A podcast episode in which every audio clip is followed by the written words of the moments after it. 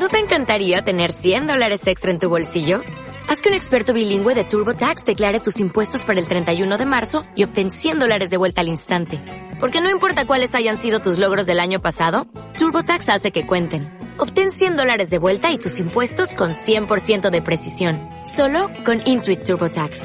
Debes declarar para el 31 de marzo. Crédito solo aplicable al costo de la presentación federal con TurboTax Full Service. Oferta sujeta a cambios o cancelación en cualquier momento. Estás escuchando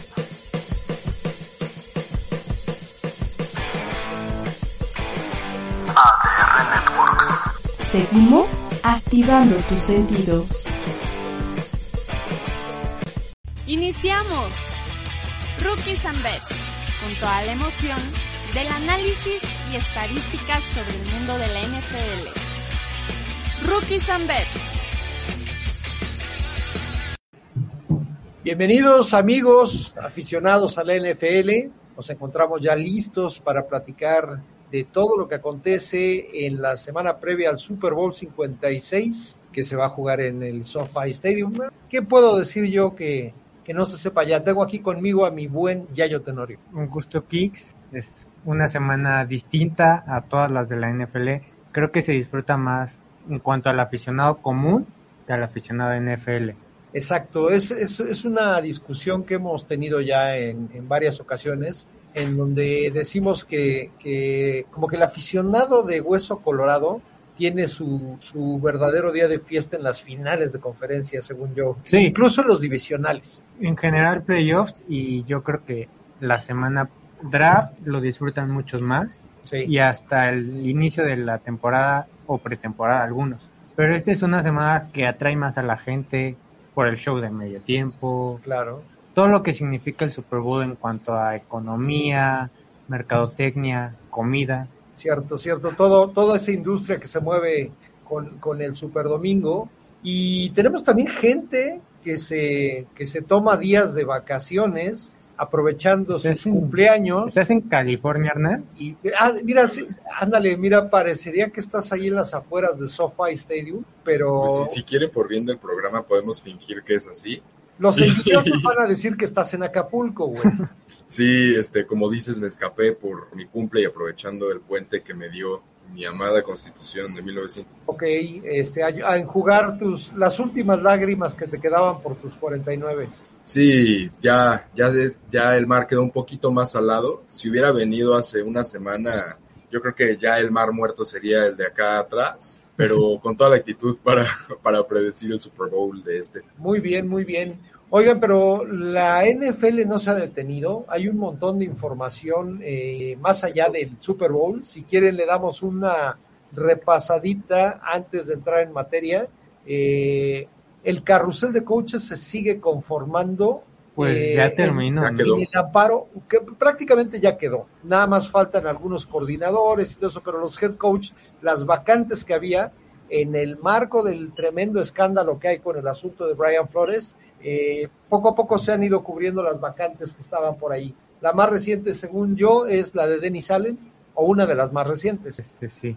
La última debió, es justo la de los Saints. Exacto, Entonces- que es Dennis Allen quien estuvo fungiendo como coordinador defensivo del equipo y que ahora eh, tomará las riendas. Una contratación interesante porque eh, los Santos de Nueva Orleans han armado en los últimos años una defensa de respeto. Y además él, si no mal recuerdo, fue el que estuvo de interino en su momento cuando suspendieron a Sean Payton un año. Y es la película que se acaba de aventar Netflix. Entonces, ahí podemos ver que no les fue tan mal. Entonces, puede ser cosas interesantes, pero hay que conformar mucho más que solo un cuerpo de staff. Exacto. Y Hernán, recuérdame, y, ah, no sé si, si estoy en lo correcto, Dennis Allen ya tuvo un stint como entrenador en jefe, creo que fue con los Raiders, si no mal recuerdo, y creo que no le fue nada bien. La verdad, tú, tú eres el historiador de, de la liga, eres el, el vet este programa. Yo no recuerdo, la verdad, haberlo visto más que como dice Yayo, como interino periodo, pero se me arruinó el sueño. Yo tuiteé hace un par de días que Russell Wilson iba a ser el nuevo quarterback de los Saints y que su nuevo head coach iba a ser Eric Bieniemy, que terminó contrato con Kansas City este año. Y la verdad me quedé con ganas de eso. Creo que hubiera sido un gran movimiento para la franquicia el traer a probablemente el mejor coordinador de toda la liga y a alguien como Russell Wilson que andaba muy de amiguito con Alvin Camara en todo el Pro Bowl. A Alvin Camara, que por ahí Qué también bueno hay noticias de él, ya. ¿eh? Híjole. Pero bueno, antes de pasar a la nota roja, vamos a seguir con el tema de los carrusel, el carrusel de los coaches. Eh, por ejemplo, Mike McDaniel, por si eran pocos tus dolores de cabeza, ahora te dejaron sin coordinador ofensivo en San Francisco y ahora es Mike McDaniel precisamente quien va a tomar las riendas de los Delfines de Miami, mi querido Hernán. Sí, claro, es un coach eh, birracial, o sea, su papá es una persona pues de color y por eso están tomando como minoría eh, y por lo mismo le va a traer no solo una, sino dos terceras rondas en los 49 de San Francisco, lo cual se agradece porque no tenemos primeras tres años. Es un gran coordinador, sabemos que Shanahan sabe, sabe crear buenos coaches y no me desilusiona tanto porque traemos como coordinador del juego terrestre y asistente del entrenador a Lynch, el que fue Anthony Lynch, me parece, que fue eh, head coach hace un par de años de los Chargers de Los Ángeles y se me hace una gran adición a ese juego terrestre y recordemos que McDaniel y LaFleur empezaron como coaches de juego terrestre y luego los ascendieron a coordinador ofensivo, entonces prácticamente es el reemplazo de McDaniel. Es correcto, es correcto. Miami se lleva un pedazo de entrenador y la videollamada que hace con Tua me parece fantástica. Sí, porque es de las primeras cosas que declara, ¿no? Que quiere trabajar con él. Sí, digo, tal vez desde un inicio buscaron a alguien que quisiera trabajar con Tua. Creo que fue lo primero que estuvieron buscando Miami. Correcto. Sí, totalmente, ya yo. De hecho, lo comparaban con que le sacó mucho jugo a Jimmy Garoppolo, que es un coreback muy parecido a Tua. O sea, que no son atléticos, pero que tienen buen release, saben lanzar bien al centro. Entonces, como dices, va a ser un entrenador que va a poder sacar lo mejor de Tua Tagovailoa. Así es, así es. Y otra de las contrataciones que estaban pendientes era la de los Houston Texans, quienes finalmente se decantaron por un, un entrenador que es de mis favoritos, Lobby Smith, quien ya en su momento fue head coach de los Osos de Chicago y que es una Tampa, persona. ¿no? eh, no, no, él estuvo en, en Chicago nada más. Y eh, no sé si en Tampa estuvo como coordinador o algo así, pero Creo como que head coach, con Winston, tal vez como coordinador. ok, puede ser, aunque, aunque su orientación Un es año. defensiva. Creo que estuvo un año en Tampa. Ok. Su última opción, digo, como head coach fue justamente con los Osos de Chicago. Y, y bueno, vamos a ver si, si recupera un poco ahí el, la forma que en algún momento llegaron a tener esos Chicago, ahora con los Tejanos de Houston. No quiero pasar por alto también la contratación de Doc Pederson, quien eh, también eh, finalmente es quien llevará las riendas de los Jaguares de Jacksonville. Unos Jaguares de Jacksonville que, que vienen de una pesadilla, ¿no? Vienen dos años pésimos, tienen un coreback que promete demasiado. A mí sigue sin convencerme para responder en la NFL. Y creo que es, Doc Peterson es el todo o nada. Si no responde este año Trevor Lawrence, si no se le ven cositas como se le vieron en el último juego, aguas que podríamos estar viendo los últimos partidos de Trevor Lawrence. Dudo mucho, le decía Hernán, yo creo que es un coreback que le van a dar tres años por más malo que se vea. Claro. Pero si con Doc Peterson te ves igual de mal que 16 semanas, aguas que sí podría. Yo sí confío mucho en lo que Pederson puede hacer por alguien como. Yo Lawrence. también creo. Creo que podría cambiarle toda su historia. Oigan, y ustedes me dijeron que ya se cerró el mercado. Esto es quiere decir que Kevin O'Donnell o Kevin O'Connell ya fue nombrado entrenador de Minnesota, Hernán. Pues no lo pueden hacer oficial aún porque está en el Super Bowl su equipo, o sea, sigue su temporada viva, pero ya, ya es un hecho que Kevin O'Connell es el nuevo head coach de los Minnesota. No manches, te veo y sí digo que, que qué lástima que no dijimos que, que teníamos ahí a nuestro enviado especial en SoFi. Hubiéramos aprovechado, les digo, hubiera sonado mamalón, pero no nos pusimos de acuerdo. Sí, pero bueno, no, no, no es para tanto. Oigan, que este, cuenten el chisme. Hay dos chismes por ahí en la NFL. Uno, el de Alvin Camara. Otro, eh, que es todavía más misterioso, el de Kyler Murray. ¿Con cuál empezamos? Échate el de Camara Hernán. Pues mira, Camara lo, lo arrestó la policía de Las Vegas el día después del Pro Bowl, bueno, en la noche, o sea, jugaron el Pro Bowl, despuésito lo arrestaron por algo que le llaman assault battery, que realmente es agarrarte a madrazos. O sea, se agarró a madrazos y con el que se agarró a madrazos, que no era un jugador de la NFL, quedó hecho trizas y pues se lo llevaron por eso, o sea que sí lo dejó muy mal. Entonces ya le pusieron una una fianza de 5 mil dólares, la pagó para llevar el proceso por fuera y su primera audiencia fue hace un par de días, entonces, hace un día, creo, fue ayer. Entonces se va a desarrollar la historia. No creo que sea tan grave. O sea, lo van a multar y probablemente tenga que pagar las lesiones Las dependiendo de cuánto. No, y dependiendo de cuánto tarda en curarse el, el individuo con el que se agarró a golpes. Eh, más le vale porque que- lo que yo entendí es que la, la pena podría incluso alcanzar cinco años de cárcel. Uy, Si se muere. O sea, bueno, no si se muere, pero si. Muere su carrera. No, no, no, no. O sea, si el contra el que peleó, dependiendo de la gravedad de las lesiones, es como se determina la pena de Alvin Camara. También en el, en el proceso van a determinar si fue una pelea o solo golpeó al otro individuo. Si fue una pelea, también es un atenuante. Ya, pues como quiera que sea, es, es, es grave. Y los mensajes crípticos que se están dando en torno a Kyler Murray, Yayo, cuéntanos. esto sucedió horas antes del Pro Bowl y realmente yo me iba enterando después del Pro Bowl, pero decidió borrar absolutamente todo contacto con Arizona. Ya no lo sigue, no tiene fotos, su perfil obviamente ya no dice jugador de Arizona, coreback de Arizona. Se empezaba a rumorear y de los rumores más fuertes es que podría jugar béisbol. Es el rumor más fuerte, por lo menos en las primeras horas. Pero también MLB está en paro, entonces Claro, no, a, mí no me suena. Eh, eh, sonaría más lo que decía Hernán por mensaje, irse a Tampa. Bueno, es, eso está alimentado un poco por una serie de comentarios que hizo también en sus redes sociales Mike Evans, Hernán. Sí, pues al final eh, se ve que tuvieron bastante química en, en el Pro Bowl. Si no lo vieron, aquí está su, como me quieran decir que sí lo vio para decirles qué pasó. Lo más destacable fueron justamente la conexión de, de Kyler Murray con Evans. Se vieron bastante bien. De hecho, Evans hizo la mejor jugada para mí del Pro Bowl. Un pase de Murray corriendo como loco, se la pasa arriba, la iban a interceptar, o sea, era un pase interceptable, y Evans saltó y por detrás del defensivo sacó el balón y fue touchdown. Y la otra cosa que yo resaltaría no es el greedy de Mac Jones, ya yo, es la conexión de Justin Herbert con Mark Andrews. Los dos touchdowns que hicieron fue bastante bueno y fueron jugadas rotas. Y yo creo que eso, y también Tampa, ¿ustedes creen que con ese equipazo, con ese coach, le van a entregar el equipo a Kyle Trask? O sea, van a ir o por Deshaun Watson si se libera toda su situación, o por Russell Wilson, o por Kyler Murray.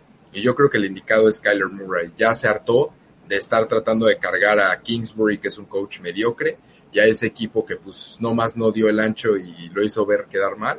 Y va a ir a jugar detrás de una de las mejores líneas ofensivas de toda la NFL, con, Dean- con este, ya no va a tener a DeAndre Hopkins, pero va a tener justamente a Evans. Pues fuertes declaraciones de nuestro, nuestro Nos corresponsal de qué dar- tropical. Nos va a dar de qué hablar en pretemporada, pero ahora que mencionó Tampa, no sé si alcanzaron a ver las declaraciones de Brady hoy. Curiosas, curiosas, porque además deja Ay, abierta la puerta. Está jugando un poco con nuestra psique, ¿no?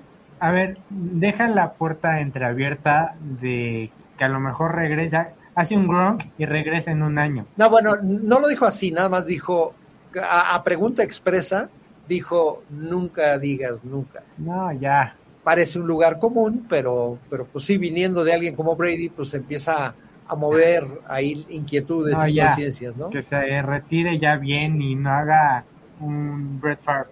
Puede ser un Julio César Chávez o una cosa de esas así raras. Eh, yo creo que ya estamos por irnos a una pequeña pausa para, para tomar aire y poder hablar de, del Super Bowl. Eh, ¿Qué les parece? Nos, nos vamos de una vez a una pausa y regresamos. Eh, ya entramos en materia directo con el Super Bowl 56.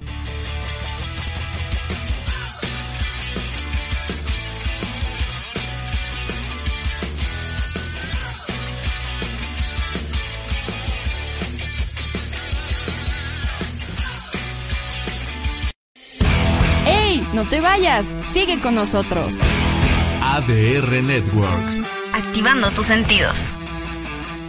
Hola, ¿qué tal? ¿Cómo están? Soy Jorge Alberto Aguilera, su locutor, su seguro servidor. Y los quiero invitar para que todos los jueves a las 8 de la noche nos acompañen en el Señor Aguilera al aire. Nos vamos a divertir muchísimo.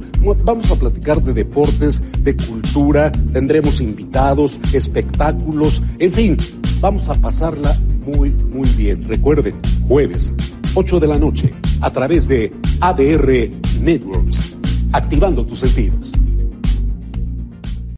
Hola, ¿qué tal? Yo soy Carlos. Yo soy Ryan. Y nosotros somos los Chulos Calderón. No te puedes perder el mejor programa de ADR que es. Que es Chulo Show. Show. Todos los martes de 9 a 10 de la noche, totalmente en vivo. Hola, somos Mons Hernández y Raúl Ocadiz y te invito a ver el programa Mascoteando todos los lunes y miércoles en punto de las 8 de la noche por ADR Networks, activando, activando tus sentidos. sentidos. Hola, nosotros somos Ramón Martínez y César Alcántara y te invitamos todos los jueves en punto de las 4 de la tarde en tu programa De la muerte a la vida con temas espirituales que te fortalecerán en tu crecimiento a la madurez espiritual por ADR Networks y ADR Wellness. Activando, activando tus, tus sentidos. sentidos. No faltes. Te esperamos. Hola, soy Luis Flores. Te espero todos los viernes en punto de las 9 de la noche, tiempo del centro de México, en mi programa Momentos de Espiritualidad, donde platicaremos sobre temas como ángeles, sanaciones, seres de luz y demás temas tan interesantes. ¿En donde? En ADR Wellness, activando tus sentidos y tu espíritu. Hola, yo soy Liz Maguer y te invito a ver todo a color los miércoles a la una de la tarde, un programa de salud, belleza, transformación y muchos otros temas por ADR Networks, activando tus sentidos. Hola, ¿qué tal? Yo soy Carlos. Yo soy Ryan. Y nosotros somos los Chulos Calderón. Calderón. No te puedes perder el mejor programa de ADR que es. Que es Chulo Show. Show. Todos los martes de 9 a 10 de la noche, totalmente en vivo. ¡Oh! No te vayas, sigue con nosotros. ADR Networks. Activando tus sentidos.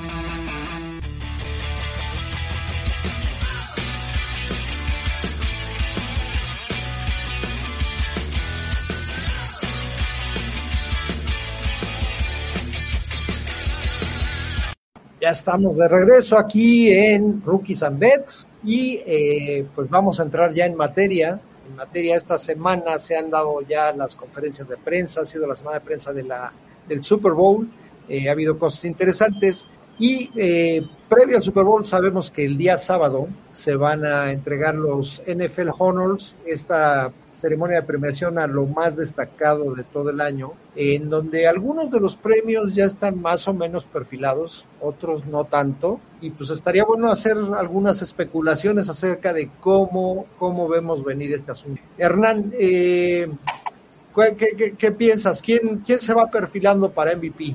Mira, el, el MVP, por desgracia, los NFL Honors son premios muy políticos desde mi punto de vista, el que debería de ser MVP, puede ser MVP, todavía es Aaron Rodgers, pero en esta mezcla de cosas políticas, pues lo que hizo de, de mentir en una conferencia de prensa y no seguir los protocolos no estando vacunado, le juega en contra. Y hay otro jugador que jugó bastante bien también este año, que se llama Tom Brady, y pues se retiró.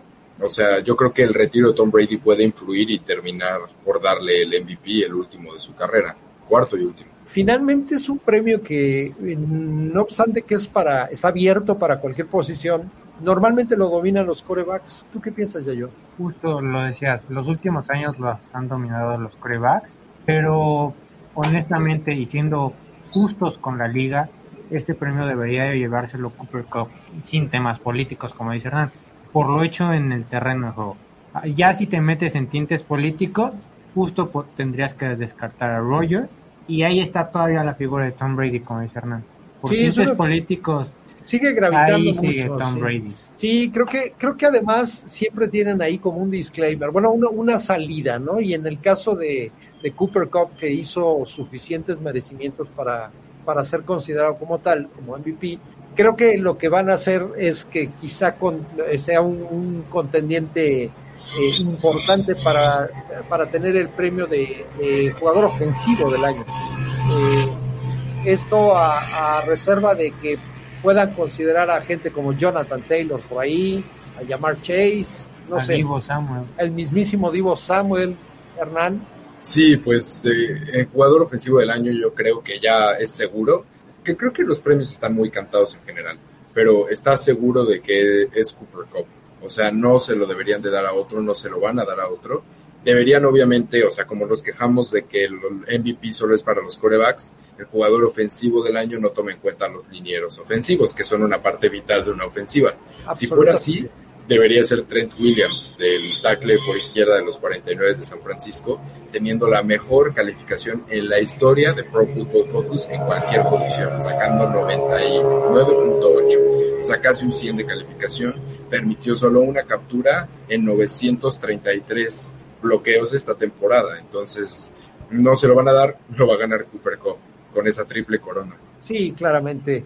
Y si hablamos de premios cantados, creo que el más cantado de todos, Yayo, el jugador defensivo, del año.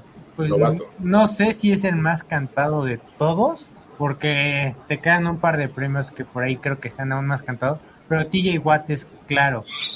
Sí, sí, sí, o sea, finalmente lo, lo realizado por él, empatando ahí un viejo récord de Michael Strahan en cuanto a capturas pero incluso sin haber jugado un par de partidos por ahí. Sí, no, jugó menos que, el, el récord. Sí, entonces, eh, pues creo que difícilmente podría haber, tener alguna consideración por ahí eh, Aaron Donald o Nick Bosa. Sí, eh, Bosa, el, para el que estaba compitiendo, pero que ya perdió en los playoffs, era por el regreso del año, porque pues no olvidemos que como Edge Rusher regresó de una ruptura doble de ligamentos en la rodilla, que no es fácil, pero lo va a ganar el otro que regresó de una rotura doble de ligamentos de la rodilla, que es el coreback que llevó a los Bengals al Super Bowl en su segundo año, Joe Burrow. Sí, ese, ese efectivamente es otro de los premios que suenan demasiado, demasiado anunciados ya previo a, a la premiación como tal. ¿Y quién les gusta para novato ofensivo? Es para mí el más cantado, a pesar de que ahí tienes... ¿Más? ¿El más de todo? Sí, la temporada de Jamar Chase es espectacular. No hay otra palabra para describir esa temporada. Bueno, es que de novatos, si de novatos hablamos a la defensiva, me parece que también está bastante claro que Micah Parsons no tiene, no tiene rival que se le acerque. Sí, yo creo que ese es el premio más cantado, o sea, incluso desde semana 6, que pues ya había demostrado que era un titular constante, que podía jugar de edge, que podía jugar de backer y que eh, terminó teniendo las 10 capturas como por ahí de semana 10-11, la línea para apostar estaba ya muy baja. O sea, realmente era una posibilidad. Digo, eso no dice nada, pero no siento que haya habido otro novato defensivo que haya sobresalido este año, al menos no como Parsons. Del lado ofensivo concuerdo con Yayo, lo que hizo Jamar Chase fue espectacular pero pues por ahí andaba Mac Jones, o sea, siquiera le, era una mosquita que estaba por ahí del premio, y yo creo que Parsons sí se llevó de calle a toda la clase de novatos. Waddle está antes de Mac Jones, ¿eh? Puede ser.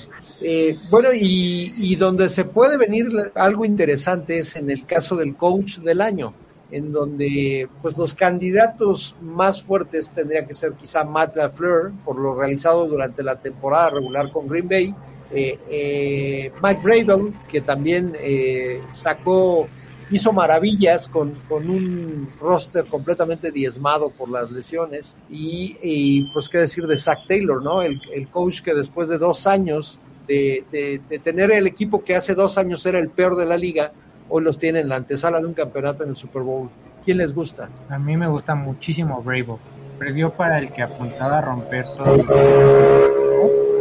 Y probablemente el reinado de corebacks de MVP, Henry. O sea, al perder una pieza como Henry y que el equipo no lo resintiera absolutamente nada, siendo líder en la conferencia americana, creo que habla muchísimo. Pero Zach Taylor tampoco se queda atrás. Era un equipo que decías, bueno, pues ahí andará peleando uno que otro partido y terminó peleando el Super Bowl ahora.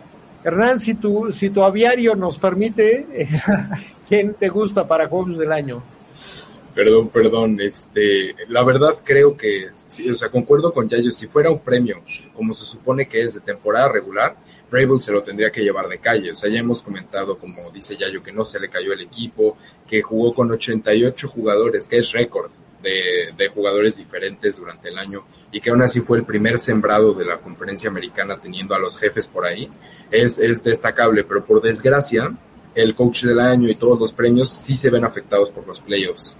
En los playoffs yo creo que la Fleur perdió su premio porque no puedes perder en casa el primer partido contra el sexto sembrado.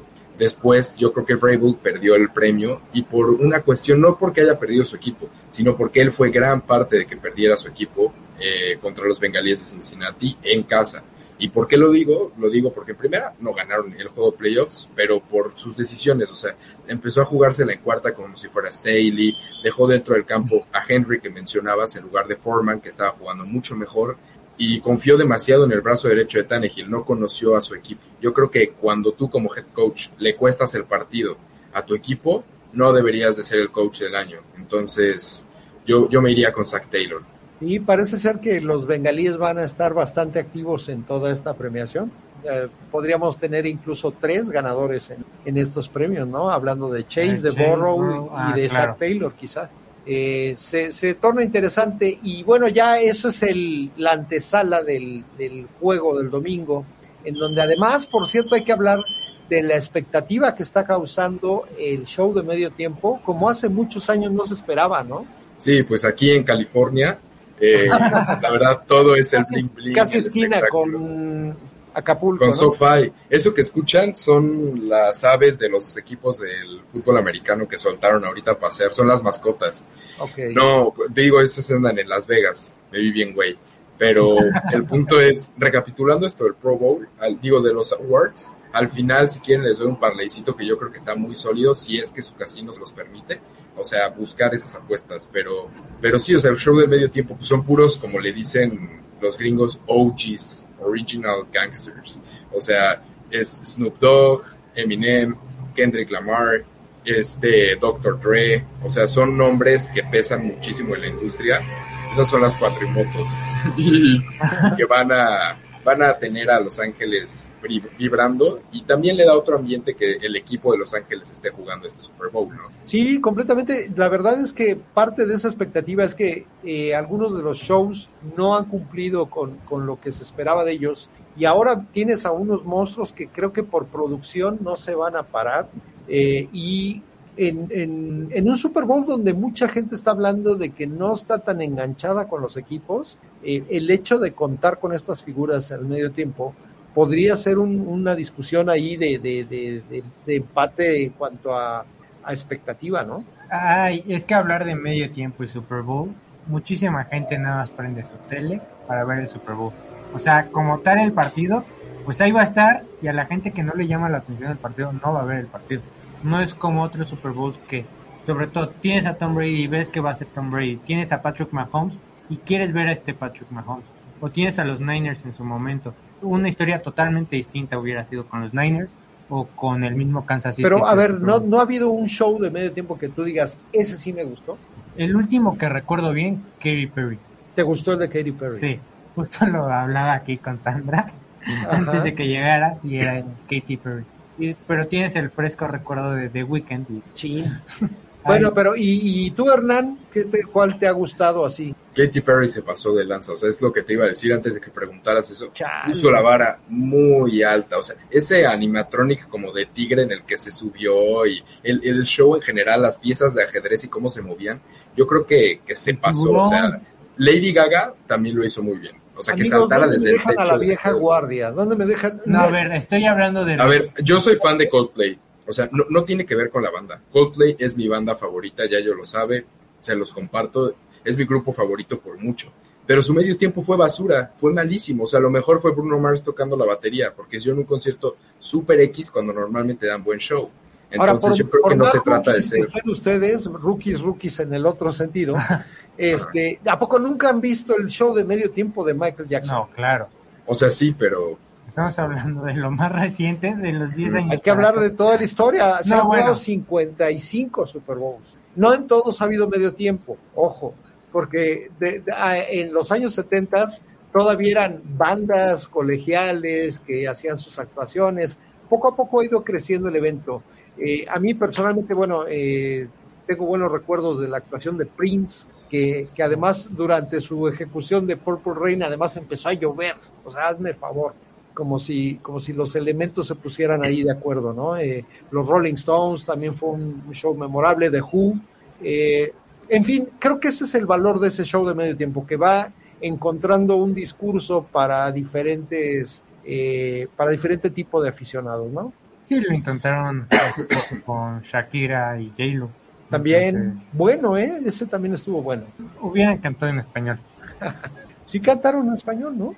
creo que media canción, eh, bueno, de las medias canciones que cantan, media de esas canciones. Bueno, en fin, en fin, ojalá que este show cumpla con las expectativas porque vaya que ha generado bastantes. El, el puro el puro tráiler que hicieron, la verdad es que ya es una producción impresionante. Pero bueno, ya entremos en materia, ya empecemos a hablar un poco más de fútbol antes de que se nos acabe el programa.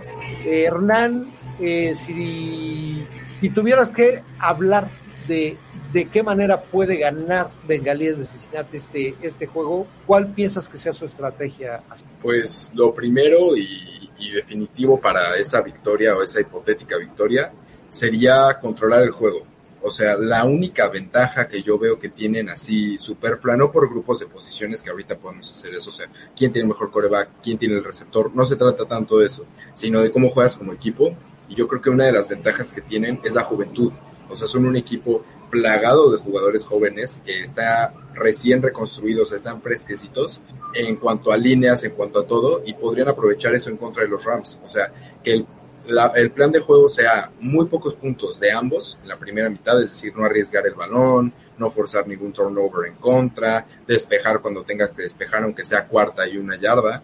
Yo creo que jugar conservador la primera mitad debería de, darles el partido porque al final, si se cansa la línea ofensiva de los Rams, le van a empezar a llegar a Stafford, va a cometer errores y si se cansa la línea defensiva de los Rams, van a darle tiempo a Joe Burrow, que es lo único que va a necesitar en este Super Bowl. Entonces, la estrategia debería de ser esa y aprovecharse de que del otro lado está Sean McVay y no es un entrenador tan agresivo como lo pudimos ver en el Super Bowl contra los Patriotas hace unos 3, 4 años. Bueno, yo creo que la figura de McVay se presenta diametralmente opuesta ahora. En ese momento, pues era enfrentar a una leyenda como Belichick. Hoy él es quien, quien se presenta como el, no, de hecho incluso como el maestro de Zach Taylor. Zach Taylor fue entrenador de, de corebacks bajo el mando de McVeigh. Entonces creo que esa, esa posibilidad hoy, hoy se, se puede manifestar al revés. Y ya yo te pregunto, ¿qué piensas que deberían hacer entonces los Rams para tratar de ganar? Yo este justo a lo contrario de Hernán, es todo lo contrario. La línea defensiva de los Rams contra la línea ofensiva de los Bengals, que es el plato, el, la debilidad de los bengalíes. Y al final, ese juventud que dices es inexperiencia en un Super Bowl. Ok, llamar Chase y Burrow, dudo mucho que les pueda pesar. Son dos jugadores nada más. Esa tos es de COVID, ¿verdad, güey? No. no, pero la inexperiencia es justo lo que puede pesar. ¿Cómo lo vimos justo ese Super Bowl de los Rams hace unos años? Los Rams tiraban pases, hacían jugadas muy poco productivas cuando tenían esas oportunidades esa inexperiencia le puede pesar demasiado a los bengalíes y la experiencia que ya tienen los Rams, tal vez Matthew Stafford no, pero Aaron Donald, Von Miller, este, el corner, Jalen Ramsey. Ramsey, es una gran, tiene estrellas en todos los lugares. Cooper Cup va a alzar la mano, OBJ, perdón, Kicks, pero ahí están estos jugadores que esta experiencia puede ser demasiado. Sí, yo, yo veo, hay, hay un tema muy marcado. Creo que el punto débil de los dos equipos podría ser considerado sus líneas ofensivas en cada caso. Me parece que es donde menos talento hay, eh, sin demeritar, vamos, o sea, efectivamente son, son, son grandes jugadores, pero, pero comparados con el resto de las unidades de cada uno de los dos equipos, creo que son los talones de Aquiles. Y ahí es donde se va a gigantar eh, la capacidad por el lado de los bengalíes de generar toda esa presión que fueron capaces de generar, por ejemplo, contra Kansas City, en donde confundieron por completo a una línea ofensiva bastante buena en el papel, pero que no sabían por dónde iba a estar llegando la presión, los estuvieron engañando, eh, mostrando cargas que de, al final no eran y así. Yo creo que esa es la posibilidad que puede tener Bengalíes de, de emparejar mucho el juego.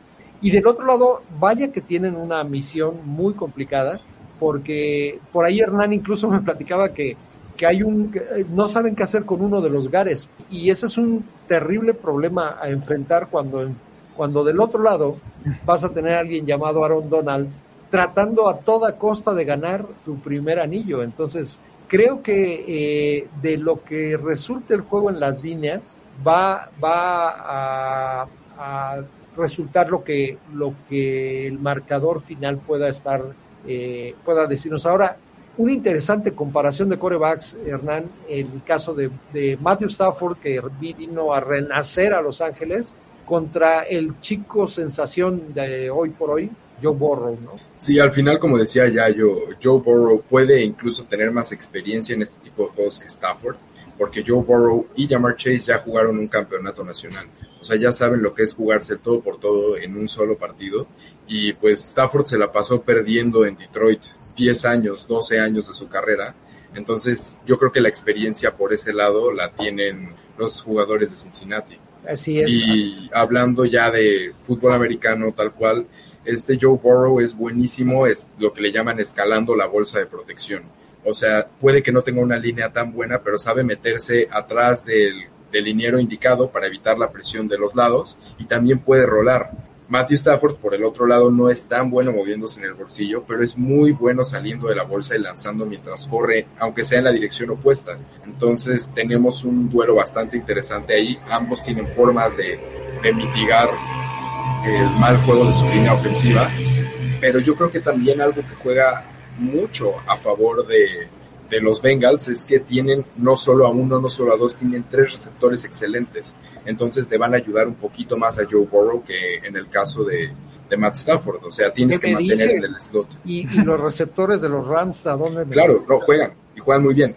Pero yo creo que cuando tu jugador estrella, tu receptor estrella, juega en el slot, te limitas bastante. O sea, a menos que se llame Julian Edelman y tengas un Gronkowski, puedes ponerle un buen níquel que tienen los bengalíes. Los bengalíes tienen a alguien que se llama Mike Hilton, el 21, no sé si lo han visto en los playoffs, batearle pases a cualquiera, alcanzar a Tariq Hill. O sea, estuvo pegado con Tariq Hill todo el partido. Y, este, y después tienes a Odell Beckham Jr. que le pones dos safeties, no va a estar Tyler Higby, entonces va a depender prácticamente de Vance Jefferson. En cambio, en el caso de los bengalíes, ok, vas a poner a Jalen Ramsey mano a mano con Jamar Chase, todo el partido juntitos, todo el partido siguiéndolo. Que no dudo que lo pueda quemar Chase, pero ponle que lo, que lo neutraliza. Después, ¿a quién le van a poner? A Higgins y a Boyd. O sea, es cuando empieza el problema en los Rams, porque sí pueden tener una estrella en cada uno de los sectores del campo, pero lo que les falta es profundidad. O sea, tienen jugadores bastante mediocres. Eh, los otros esquineros son mediocres, tienen un safety que no jugó dos años. O sea, creo que eso se puede ver en un Super Bowl. Sí, sin duda. Y aquí viene una cuestión interesante. Nos hemos cansado de eh, poner a, a los bengalíes como el, como el, el equipo perdedor a, a priori, antes de jugar los juegos. Se han cansado. Sí, sí, sí. No, y, y de hecho es, ha sido una cuestión tan generalizada el mismo Joe Borro en la conferencia de prensa dijo que ya estaba hasta el queque de estar considerado el underdog. Y vaya, o sea, nos han venido demostrando que tienen, tienen con qué salir adelante. A ver, eh, eh, ese juego de comodines en donde superan eh, a, a los titanes, no obstante haber tenido nueve capturas de coreback en contra, o sea, finalmente es algo fuera de, de toda lógica. O sea, es una estadística que normalmente pesa hacia un lado y en este caso no fue así. Y luego los veíamos como víctimas seguras también contra Kansas City y luego, pues ahorita eh, los momios, según tengo entendido, están a favor de los Rams, ¿no, Yayo? Sí, la línea empezó con tres puntos y medio a favor de los Rams. El dinero temprano, o sea, casi enseguida de que salen las, los momios, se movió tanto a favor de los Rams que se subió hasta cuatro y medio. En estos momentos, la gran mayoría de los casinos lo tienen cuatro puntos nada más. Ok. Entonces estamos viendo tendencias. Eso sí, normalmente el dinero que se va al early money, que le llaman, el dinero temprano del casino, es quien gana el partido. Claro. Eso es la tendencia. No hablo de los últimos 11 partidos, en 8 o 9 han sido el early money el ganador. Bien.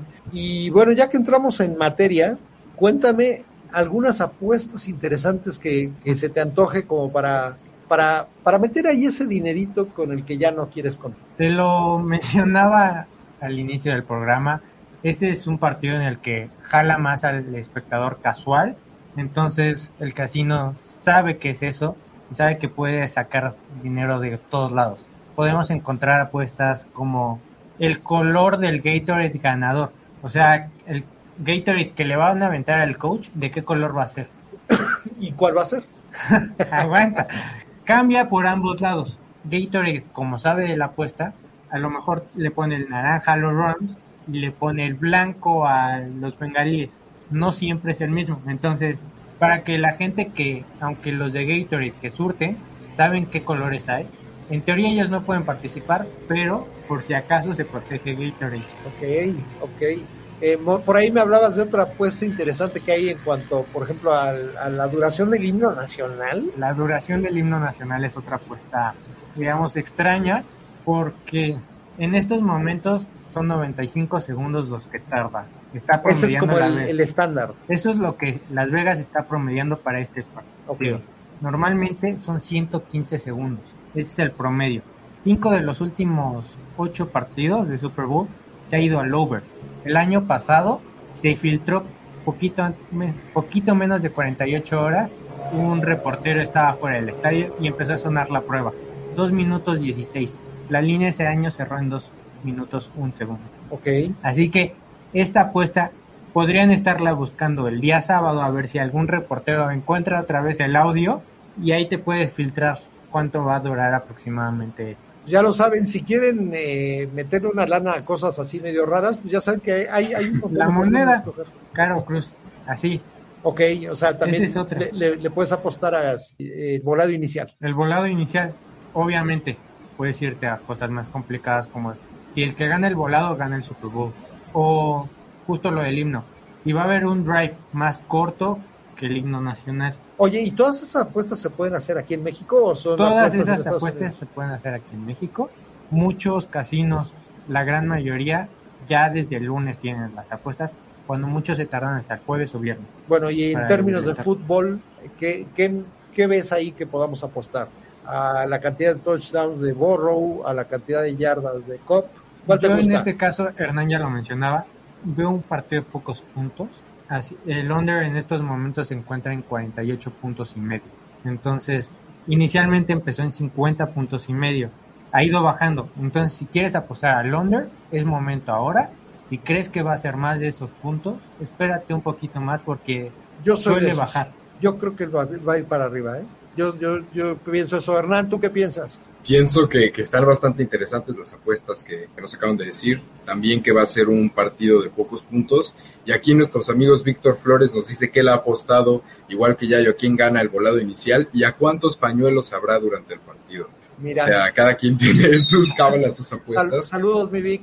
Pero sí, yo, yo, si tuviera que decir un prop bet, no he visto las líneas, pero sí pienso que Matthew Stafford va a lanzar mínimo dos pases de touchdown el 2.5 over me gusta y creo que Joe Mixon va a anotar un touchdown. Eso se me hace casi seguro. Muy bien. Y por último, bueno, pues ya mójense y díganme, Hernán, ¿quién va a ganar el partido? Los Bengals de Cincinnati van a ganar. Sí, como decían, si ganaron con ¿Por todo cuánto? en nueve capturas, por cuatro puntos. Van a ganar por cuatro puntos. Ok, ya yo.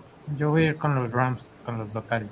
¿Cuánto? No, por, ganan por tres puntos nada más, no cubren su a mí me parece que van a ganar los Rams por un punto en la última jugada, que también puede ser una apuesta. Sí, justo en los últimos dos minutos alguna anotación.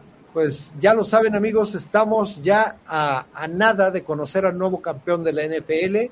Eh, ya saben que tenemos una cita todos los martes de las 5 a 6 de la tarde aquí en ADR Networks. Esto es Rookies and Bets. Nos vemos la siguiente semana. Rookies and Bets, las mejores rivalidades deportivas son las que se crean entre amigos. No te pierdas todos los martes a las 5 pm Rookies and Bets a través de ADR Networks, activando tus sentidos. ¡Ey! No te vayas, sigue con nosotros. ADR Networks, activando tus sentidos. Estás escuchando